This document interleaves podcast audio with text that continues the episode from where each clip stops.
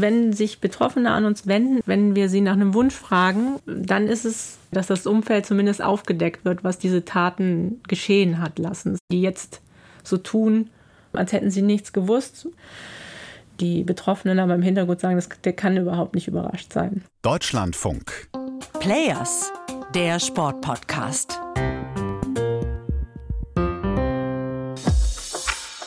Wenn eine Spinne ihr Netz spinnt, geschieht das lange, bevor sich ein Opfer darin verfängt. In aller Ruhe zieht sie zunächst ihre Fäden. Ein Bild, das sich eignet, um zu beschreiben, wie Täter die junge Sportlerinnen und Sportler missbrauchen, sexuell missbrauchen, ihre Taten lange vorbereiten. Dann, wenn es soweit ist, mit ihrem Gift der Manipulation ihre Opfer lähmen, es einwickeln, um ihr Unheil anzurichten.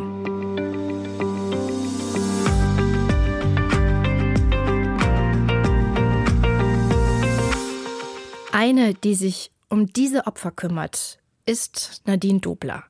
Ex-Fußballerin, 43 Jahre alt, eine der Gründerinnen von Anlauf gegen Gewalt, eine Beratungsstelle für Spitzensportlerinnen und Sportler. Eine, die ganz genau weiß, was es heißt, in einem solchen Netz gefangen zu sein und diverse Täterstrategien gut kennt, die selbst ihre persönliche Lage nach vielen Jahren umgedreht hat und heute gefragte Expertin ist auf diesem Gebiet und helfen kann.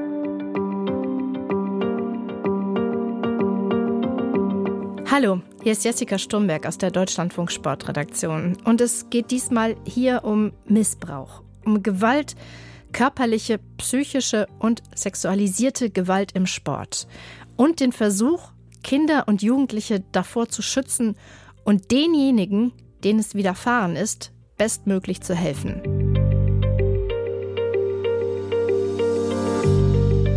Es ist fast ein Jahr her, dass Nadine Dobler zusammen mit zwei Kolleginnen ihre Arbeit, die Beratung bei Anlauf gegen Gewalt begonnen hat. Auf Initiative der unabhängigen Athletenvertretung Athleten Deutschland. Bei der hatten sich zuvor Anrufe von Spitzensportlerinnen und Sportlern gehäuft, die Beratungsbedarf hatten. Athleten Deutschland war überfordert und verstand, es braucht eine Beratungsstelle. Dringend. So hat's begonnen. Und jetzt? Also es sind ungefähr zwei die Woche. Zwei Fälle, die sich im Schnitt bei Anlauf gegen Gewalt und Nadine Dobler oder einer ihrer beiden Mitstreiterinnen melden. Und immer wieder diese gleichen Geschichten der Reaktion vom Umfeld. Dieses von stell dich nicht so an oder da muss man durch bis verschweigen oder bagatellisieren oder ignorieren. Wer in die Fänge eines Täters oder seltener auch einer Täterin geraten ist, hört später oft, Warum hast du nichts gesagt? Warum bist du nicht dagegen vorgegangen? Dem liegt eine falsche Vorstellung zugrunde. Dieser eine Übergriff in der Kabine, diese eins zu eins Situation alleine in der Kabine und dieser einmalige Vorfall, das ist es nie. Also nach unseren Erfahrungen ist es das nie. Es hat einen Vorlauf, auch egal welche Sportart, egal welches Alter und auch egal welches Geschlecht, es hat einen Vorlauf, dass diese Taten vorbereitet werden das Netz, das gesponnen wird. Auch so vorbereitet werden, dass sie keine negativen Auswirkungen für den Täter haben. Wie geschickt so etwas passiert, dazu komme ich gleich. Erst einmal finde ich es hilfreich, sich in eine Leistungssport-Gedankenwelt hineinzuversetzen, um zu verstehen, was da im Kopf der Athletin oder des Athleten passiert. Da ist das Talent, die Gabe, aber auch der Wille und schließlich die Freude daran, sich sportlich zu entwickeln. Nadine Dobler hat das wie viele andere als junges Mädchen alles erlebt. Der hohe Stellenwert des Sports in ihrem Leben. Ich vergleiche das immer mit diesen super kleinen Glücksmomenten, die man täglich hat, wenn man irgendwie, ich sage, so ein banales Beispiel, wenn man in die Tasche greift und irgendwie einen 10-Euro-Schein findet. Dieses kurze Aufblitzen von, oh, ah, cool, 10 Euro gefunden. Und das hat man beim Sport ständig der Pass gelingt, ein Tor passiert oder ein bestimmter Bewegungsablauf ist jetzt in Flow gekommen und hat funktioniert. Und man hat ständig dieses, dieses Glück, was man sich selber beschaffen kann. Und das gibt einem so viel, das gibt man nicht ab. Besonders dann nicht, wenn es steil aufwärts geht. Dieses Gefühl, zu den Besten zu gehören. Eine der Auserwählten zu sein. Zu landesweiten, nationalen, internationalen Turnieren zu fahren. Und auf ein Niveau gebracht, wo man nicht mehr zurück kann, wo man auch schon wahnsinnig viel investiert hat. Zudem gefördert und Jahr für Jahr immer wieder zu den Besten gezählt wird dieser individuelle Traum. Also es ist ja nicht nur das Umfeld, was einen hypt und sagt, wie gut und wie toll man ist, sondern das ist ja auch eine innere Motivation, die Menschen dazu bringt, das aushalten zu möchten. Aushalten, das ist die andere, die dunkle Seite, die der Gewalt. Sie kann in verschiedenen Ausprägungen und Abstufungen kommen. Sie wirkt bei jeder und jedem anders. Aber bei allen Betroffenen ist fast immer gleich, dass es mit psychischer Gewalt beginnt. In einer Phase des Lebens, in der ja ganz generell die Unsicherheit noch groß ist. Wie läuft das eigentlich ab im Leistungssport? Und gar nicht solche Fragen gestellt werden wie ob das wirklich normal ist, dass ich zitternd zur Trainingshalle fahre, dass ich abends nicht schlafen kann, dass ich mich verfolgt fühle, weil ich ständig Pläne ausfüllen muss und mir gesagt wird, nee, das kannst du gestern nicht gegessen haben, weil dann wärst du nicht so fett. Wenn du wirklich nur das gegessen hast, du lügst doch hier. Und das ist so, so eine Reglementierung, da ist jedem Außenstehenden, der, der denkt sich, ah, das ist doch nicht wahr. Also, aber wenn man, wenn man in diesem System drin ist und nur erfahren hat, so läuft das Geschäft, dann hat man so ein bisschen den Kompass verloren, gerade in dem Alter, ähm, wo ist es noch richtig. Gehört das dazu, wenn ich Leistungssport mache? Und dann auch die Sorge, die Eltern könnten, wenn sie das mitbekommen, Schluss machen mit meinem Leistungssport, mir diesen Traum nehmen. Als junge Sportlerin habe ich nicht mal annähernd eine Ahnung davon, wie sich das noch zum Albtraum mit furchtbaren Folgen entwickeln könnte. Also wird es auch zu Hause nicht erzählt. Und auch ist der Schritt von der psychischen zur physischen Gewalt nicht mehr weit wenn es dann irgendwie geht, über Verletzungen drüber zu gehen, zu ignorieren oder gar Schmerzmittel verabreicht zu bekommen, um das weiter durchstehen zu können, dann ist es auch körperliche Gewalt. Nadine Dobler kennt das aus vielen Beratungsgesprächen durch ihre eigene Gewalterfahrung und ihr Studium der sozialen Arbeit. Und sie sagt das sehr eindringlich. Wer sich an den jungen Leistungssportlerinnen und Sportlern vergehen will, beginnt meistens damit, erst einmal psychische Gewalt anzuwenden weil Täter tatsächlich austesten, was kann ich machen, also eine Grundlage schaffen für das, was sie dann letztendlich vorhaben. Und dann merken, ja, wenn ich das hier machen kann, dann geht auch noch mehr. Also das ist halt, es tritt nicht alleine auf. Deswegen ist gerade diese psychische Gewalt oft so ein Einsteiger. Gerade vor diesem Hintergrund ärgert sie sich sehr über eine Entscheidung der Chemnitzer Justiz. Mitte März stellt diese das Verfahren gegen Turntrainerin Gabriele Frese ein. Die ehemalige Stufenbarren-Weltmeisterin Pauline Schäfer-Betz und weitere Kunstturnerinnen werfen Frese, mittlerweile 63 Jahre alt, vor, sie schikaniert, beleidigt und Medikamente ohne ärztliche Verordnung verabreicht zu haben. Was Nadine Dobler so empört, ist, wie die Staatsanwaltschaft begründet, dass sie die Ermittlungen eingestellt hat. Thilo Neumann ist ein Kollege vom Spiegel und hat das recherchiert, kennt den Einstellungsbescheid und zitiert im Deutschlandfunk daraus. Dieser seelische Druck ist im Profisport bedauerlich, aber normal. Es wird so argumentiert, dass die äh, Minderjährigen dort unter schon erheblichen Erfolgsdruck stünden der bereits im Training angelegt werden müsste. Auch die Verabreichung des Schmerzmittels Tilidin, einem Opioid, an Helene Schäfer-Betz, der Schwester von Pauline, ohne Zustimmung der Eltern, sieht die Staatsanwaltschaft offenbar nicht als problematisch an, obwohl bekannt ist, dass Opioide schnell abhängig machen können. Auch da zitiert Thilo Neumann wieder aus dem Bescheid. Weil sie hätte ja nur die Hälfte der Tageshöchstdosis bekommen. Und jetzt muss man sich aber mal vergegenwärtigen, was heißt denn eine Tageshöchstdosis? Also die wird angesetzt bei beispielsweise Palliativpatienten, ja, also wenn Menschen auf ihren letzten Lebenstagen dann eben weniger Schmerzen haben sollen. Und wir haben dagegen mit Schäfer-Betz eine ja eigentlich mehr oder minder gesunde junge Turnerin, die dieses Mittel verabreicht bekommen hat, so muss man unterstellen, vor allem zu dem Zweck, dass sie an einem Wettkampf teilnehmen kann. Sie ist dann auch unter Teledin-Einfluss bei einem Wettkampf gestartet, ist da vom Schiebebalken gefallen oder gestürzt. Die Botschaft, die von dieser Chemnitzer Justizentscheidung ausgeht. So funktioniert eben Leistungssport, das ist normal. Und das findet Nadine Dobler ein Hohn. Also überspitzt ist so ein Urteil für mich, zu sagen, wenn du in eine Turnhalle gehst oder was auch immer für eine Sporthalle du betrittst, musst du damit rechnen, dass du da drin keine Menschenrechte mehr hast. Genau das gegenteilige Signal müsste an die ja ohnehin verunsicherten jungen Athletinnen und Athleten gesendet werden, damit sie so etwas eben nicht als normal ansehen. Was im Übrigen auch die offizielle Haltung des Deutschen Turnerbundes ist, der die Entscheidung ebenfalls kritisiert. Die Turnerinnen haben auch Widerspruch eingelegt, was Nadine Dobler absolut richtig findet. Weil dieses Normal, was häufig noch herrscht, außerhalb vom Sport gar nicht mehr normal ist. Es war auch schon mal in der Gesellschaft normal, Kinder zu schlagen. Das ist aber heute nicht mehr normal. Und dieser Begriff muss irgendwie mal neu besetzt werden, finde ich. Also das ist so, wenn man sagt, ja, im Leistungssport das ist normal und dann aber dieses Normal, was dann gemeint ist, das ist nicht gut, das macht krank. Und ist denjenigen leichter, die noch Übleres vorhaben. Da bin ich wieder beim Spinnennetz und dem Täter, der seine Tat vorbereitet.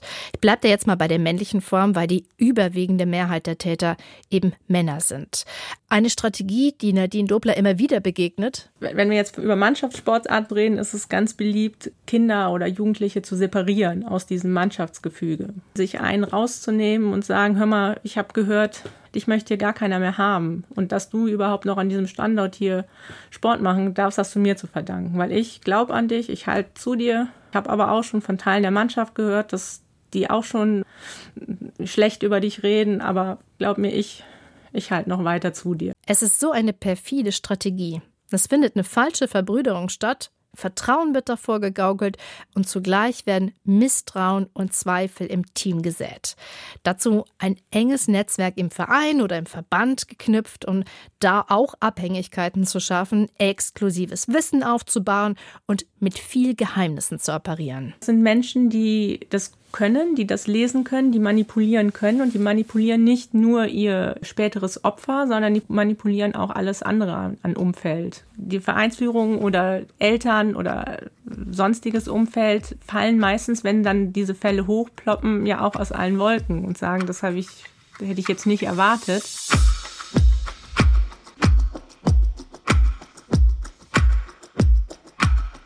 Es gibt dafür Anlaufstellen in den Verbänden. Viele arbeiten auch gut und wollen helfen, aber sie haben einen entscheidenden Nachteil. Sie sind nicht unabhängig. Es gibt Meldevorgaben, es gibt persönliche Abhängigkeiten und immer wieder die Angst der Betroffenen, dass alles am Ende noch viel schlimmer wird oder im Sande verläuft. Eine juristische Verfolgung ist wegen der Beweislage dann meistens schwierig. Und all die Energie, der ganze Mut, gegen den Missbrauch vorzugehen und anzugehen, der schwindet dann dahin. Die Folgen können fatal sein. Wenn Kinder sexuell missbraucht werden, wird sie das ihr ganzes Leben begleiten, nicht selten sogar zerstören. Und sie begreifen erst viel später, dass ihre Seelen schweren Schaden genommen haben. Darum ist es auch so wichtig, dass in den Vereinen und Verbänden die Prioritäten richtig gesetzt werden. Meine Kollegin Andrea Schödke beschäftigt sich ja seit Jahren mit dem Thema und ist bei uns die Expertin dafür. Deshalb habe ich sie gefragt, was muss eigentlich ein Verein oder ein Verband tun, damit es Tätern so schwer wie möglich gemacht wird? Es braucht Menschen, die für das Thema sensibilisiert sind und die handeln, wenn sie beobachten, dass ein Kind zum Beispiel emotionale, körperliche oder sexualisierte Gewalt erfährt oder wenn sie das vermuten. Und es braucht dann Menschen, die in solchen Fällen zuallererst das Wohl des Kindes auf dem Schirm haben und denen es zuallererst darum geht und nicht um die Reputation oder das Image des Vereins oder des Verbandes. Tja, und wie sieht es aber in der Realität aus? Oft ist es so, dass dieses Thema einfach unangenehm ist, dass man das in der Zeitung liest, dass es aber nicht im eigenen Umfeld passiert, sondern immer nur woanders, nur nicht bei einem selber, im eigenen Umfeld. Und oft ist es auch Überforderung oder eine eigene Scham zu diesem Thema.